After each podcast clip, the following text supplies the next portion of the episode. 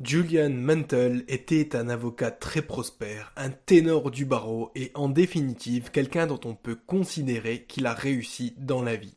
En effet, il était largement reconnu dans son métier et il avait plaidé pour le compte des plus grands. Cette réussite se ressentait sur son niveau de richesse puisqu'il possédait une immense maison, un jet privé, une Rolex et bien entendu une Ferrari. Et je sais ce que tu vas te dire. Génial, le livre traite de la réussite de cet homme, je vais pouvoir m'en inspirer pour moi aussi avoir une vie pleine de possessions et être reconnu dans mon métier. Sauf que dans Le moine qui vendit sa Ferrari, c'est justement du contraire dont il s'agit. Robin Sharma, l'auteur de ce livre, est lui-même un ancien avocat. Pour nous raconter l'histoire de Julian, il a su concilier son état d'esprit très occidental avec la sagesse du monde oriental. Ceci pour nous enseigner que la course à la réussite matérielle n'est pas toujours une bonne chose. Salut à tous et bienvenue sur eBook, la chaîne de podcast où on vous résume des livres sur le dev perso et le mindset. Le problème avec Julian, c'est que même après tous ses accomplissements et sa réussite, il n'était toujours pas satisfait. Il voulait accroître toujours plus sa réputation et sa fortune, ce qui le poussait à travailler plus de 18 heures par jour. Autant te dire que ça lui laissait peu de place pour les loisirs et la vie sociale en général. La conséquence de ça, c'est qu'il a fini par divorcer, n'avait que rarement eu des contacts avec sa famille et ressemblait à un vieillard de 80 ans alors même qu'il en avait 53. Un jour, alors qu'il plaidait lors d'une audience au tribunal, il a commencé à ressentir une douleur dans la poitrine et s'est écroulé sur le sol du palais de justice. Il a été héliporté à l'hôpital le plus proche où les médecins ont déterminé qu'il avait subi une crise cardiaque à laquelle il a heureusement survécu. Avant de te raconter la façon dont Julian a remonté la pente, n'hésite pas à t'abonner à cette chaîne YouTube et à activer la cloche de notification. Ça m'encouragera à produire toujours plus de contenu. Lorsque Julian a repris connaissance, les médecins l'ont encouragé à ne plus être si dur avec lui-même et lui ont dit que de toute façon, il n'était physiquement plus capable de supporter toute cette pression. La meilleure chose à faire pour lui à ce stade, c'était de démissionner de son métier et de vivre sur ce qu'il avait accumulé jusqu'à maintenant. Celui qui avait jusqu'alors gagné beaucoup de procès et fait preuve d'une attitude de winner semblait tout d'un coup être un perdant lorsqu'il s'agissait de sa vie personnelle. En bref, il a eu besoin de quelques jours pour assimiler cette information et a progressivement commencé à reconnaître ses erreurs. Au-delà de la crise cardiaque, c'est une véritable crise spirituelle qu'il a traversée et en conséquence, il a décidé de reprendre sa vie en main. Il a commencé à vendre tout ce qu'il possédait, sa grosse maison, son jet privé et oui, même sa Ferrari. Une fois toutes ses affaires vendues, il s'est lancé dans un long voyage à la recherche de ce que les anglophones appellent son life purpose, c'est-à-dire son but dans la vie, ou en tout cas quelque chose qui donne du sens à cette dernière. Ce périple l'a conduit à travers la chaîne himalayenne et jusqu'à un village en Inde où des moines résidaient. Ces moines, déjà de par leur profession, n'étaient pas des gens ordinaires. Ils étaient de véritables sages dont on dit qu'ils étaient capables de libérer le potentiel de l'âme, du corps et de l'esprit. Julian avait entendu dire que ces moines connaissaient le secret du bonheur ultime, mais aussi de la vitalité, puisqu'on dit qu'ils étaient aussi vigoureux et en bonne santé que de jeunes hommes. Il lui fallut des jours pour retrouver l'un de ces moines qui a accepté de l'emmener dans un lieu consacré à la communauté après avoir entendu son histoire. Julian a commencé à vivre dans ce village avec ses moines, lesquels ont accepté de lui enseigner les fondamentaux de la vie à une seule condition, qu'il ne garde pas tout ce savoir pour lui. Ces moines détenaient certaines clés du bonheur, ou en tout cas de la définition qu'ils en avaient, et Julian serait chargé de le répandre. Dès son arrivée, les moines vont lui raconter une petite fable et inviter à faire un petit travail de visualisation que je t'encourage à faire toi aussi. Ne cherche pas de logique dans ce que tu vas entendre, c'est un peu métaphorique, mais ne t'inquiète pas, on va tout expliquer ensemble juste après. Imagine-toi assis dans un joli jardin, un endroit verdoyant avec des fleurs, des arbres et le bruit des oiseaux en fond sonore. Imagine l'odeur des fleurs du jardin et pense au bon moment que tu passes. Tu constates maintenant la présence d'un phare au milieu du jardin. Ça te paraît un peu étrange et ça le devient d'autant plus puisque la porte du phare s'ouvre et un sumo japonais en sort. Donc tu as maintenant sous les yeux un grand gaillard de 2 mètres et de 250 kg qui n'a aucun vêtement sur lui à l'exception d'un fil électrique rose qui cache ses parties intimes. Il parcourt le jardin et découvre un chronomètre en or qu'il tente de ramasser. Sauf qu'il n'y parvient pas parce qu'il trébuche et tombe inconscient. Au bout de quelques minutes, il va néanmoins recouvrer ses esprits, comme rappelé à la vie par le parfum des roses. À ce moment-là, il va regarder à sa gauche où il va voir un chemin pavé de milliers de diamants. Il va décider de suivre ce chemin au bout duquel se trouve le bonheur ultime. Si tu trouves que cette histoire n'a ni queue ni tête, alors rassure-toi, tu n'es pas le seul. Julian lui-même s'est demandé si on n'était pas en train de lui faire une blague au moment où il l'a entendu pour la première fois. Mais plus qu'à la fable dans son ensemble, il fallait prêter attention à tous les éléments pris isolément. Le jardin, le phare, le sumo, le chronomètre, la cordelette rose, les fleurs, le sentier de diamant, tout ça sont en fait des métaphores qui représentent sept principes de vie. 1. Le jardin. Le premier principe est lié au jardin. Dans le livre, le jardin représente notre cerveau. Si tu y sèmes de bonnes graines, tu y trouveras de grands arbres fruitiers, de belles fleurs et un gazon magnifique. A contrario, si tu y stockes de mauvaises choses ou que tu arrêtes simplement d'arroser les plantes, ce qui était un magnifique jardin deviendra un véritable dépotoir.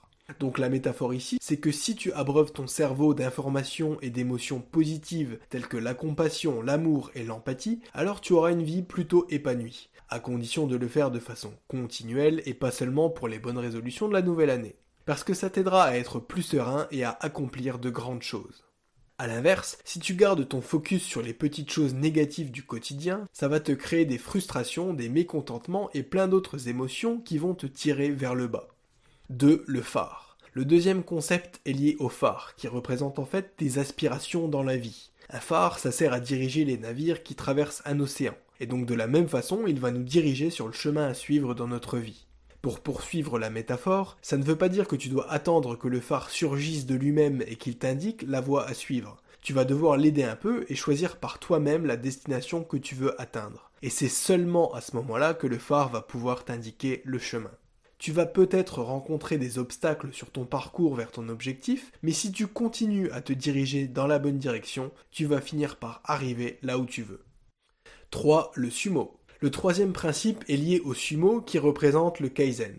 Kaizen est un terme japonais qui se traduit par quelque chose comme apprentissage et développement constant.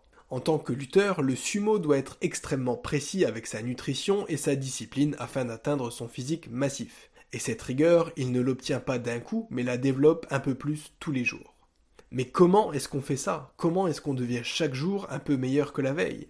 Si le sujet t'intéresse, le livre One Person Better offre quelques clés sur la question. Il souligne par exemple l'importance de la lecture. Et je ne peux qu'être d'accord avec lui. Les livres apportent beaucoup de valeur car ils sont à condenser de ce que les auteurs ont appris dans leur vie. Lire un livre, au final, ça prend seulement quelques heures, mais ça fait gagner un temps fou, car les concepts qu'il nous donne nous permettent d'être beaucoup plus productifs. Mais au-delà de ça, le tout est de trouver une activité qui te permette de t'épanouir et de te rendre meilleur. Donc ça peut inclure la lecture, mais aussi la pratique d'un sport, par exemple.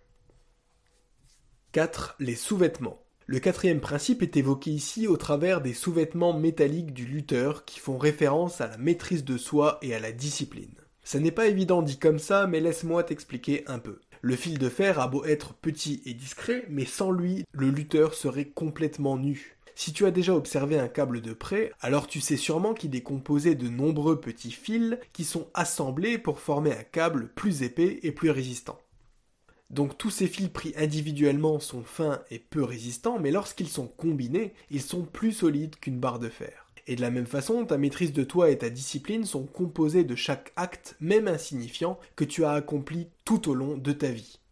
Donc se lever tôt, avoir une alimentation équilibrée, faire du sport, travailler ta spiritualité ou encore améliorer tes relations, tout ça mis ensemble, ça va faire de toi une meilleure personne, alors même que chaque acte pris individuellement ne changerait en fait pas grand-chose à ta vie. Et même lorsque tu mets tout ça en place, ça ne va pas faire de différence immédiate. Il te faudra faire preuve de patience pour voir des résultats, et c'est ça qui va forger ta discipline. 5. Chronomètre doré.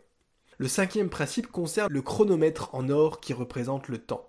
Peu importe ton niveau de revenu ou de patrimoine, tu n'as que 24 heures dans une journée et pas une de plus. C'est l'une des rares choses qu'on ne peut pas racheter ou en tout cas récupérer une fois qu'on l'a perdu. Donc la façon dont tu passes ces 24 heures détermine qui tu es. En regardant comment une personne occupe son temps, tu arrives assez vite à déterminer qui elle est, son niveau de bonheur et même son niveau de revenu.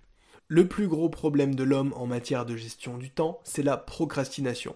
Beaucoup de personnes s'adonnent à la rêverie, se fixent des gros projets de vie, mais au final, ils ne font que les repousser et ne passent jamais à l'action. Tandis que pendant ce temps, d'autres abattent un travail acharné et obtiennent des résultats extraordinaires. Quand certains appuient sur le bouton snooze de leur réveil le matin, d'autres sont à la salle de sport en train de soulever des poids depuis une heure. Mais ça va bien au-delà de ça. Quand je dis que le temps est précieux, je ne veux pas dire qu'il faut toujours travailler. Au contraire, on doit savoir apprécier les petits plaisirs de la vie et prendre du temps pour soi. Le plus important, c'est la façon dont tu vas gérer tes 24 heures. Chaque succès ou chaque défaite que tu auras est fonction de la façon dont tu auras occupé ton temps. 6. Les roses parfumées. Passons maintenant au sixième principe, ici représenté par le parfum des roses. En Chine, il y a un adage très connu qui dit que les individus qui offrent des fleurs aux autres vont garder une partie du parfum sur leurs mains. Et ce proverbe retranscrit bien l'idée du sixième principe qui est en fait de nous encourager à faire preuve de bonté avec les autres. Parce que peu importe combien d'argent on gagne ou ce qu'on a réussi à accomplir dans la vie, aider les autres, ça nous apporte un bonheur unique. C'est pour ça que certaines personnes très riches pour ne pas dire la plupart, s'engagent dans des activités caritatives. L'exemple type, c'est la fondation Bill et Melinda Gates qui œuvre à réduire l'extrême pauvreté et à garantir un égal accès aux soins et ce à travers le monde. Donc si tu veux être épanoui et heureux, l'une des clés est d'aider les autres de manière désintéressée. Et c'est exactement l'esprit de cette chaîne. Je prends sur mon temps libre pour te produire du contenu gratuit sans que je ne te demande de me rémunérer pour ça. Et ça rejoint plusieurs principes qu'on a évoqués dans d'autres podcasts. Si tu as réussi à identifier desquels je parle, alors je t'invite à me le dire en commentaire. 7. Le sentier de diamant. Le septième principe est lié au sentier de diamant que le sumo va décider de suivre à la fin de la fable. Ces diamants symbolisent les minuscules moments de bonheur qui surviennent tout au long de notre vie. Ils sont parfois petits mais au final ils sont nombreux. Le quotidien est fait de petits bonheurs et il faut savoir être reconnaissant pour ça. Au lieu de se concentrer sur l'instant présent, on a parfois tendance à nous énerver, à réfléchir trop et parfois à nous inquiéter quant à l'avenir. Penser au futur que l'on veut se bâtir et anticiper les problèmes que l'avenir nous réserve, ce sont de bonnes choses. On est parfaitement d'accord là-dessus. Mais parfois, ça a aussi du bon de passer un peu de temps avec ses enfants, ses amis ou son ou sa partenaire et de juste se concentrer sur le moment présent. J'espère que les enseignements que Julian a tirés de son expérience t'auront été utiles pour développer ton bien-être et si c'est le cas, je t'invite à me mettre un like et à me le dire en commentaire. Ça enverra un message fort à l'algorithme. C'était ebook, je te dis à bientôt pour un nouveau résumé. Ciao ciao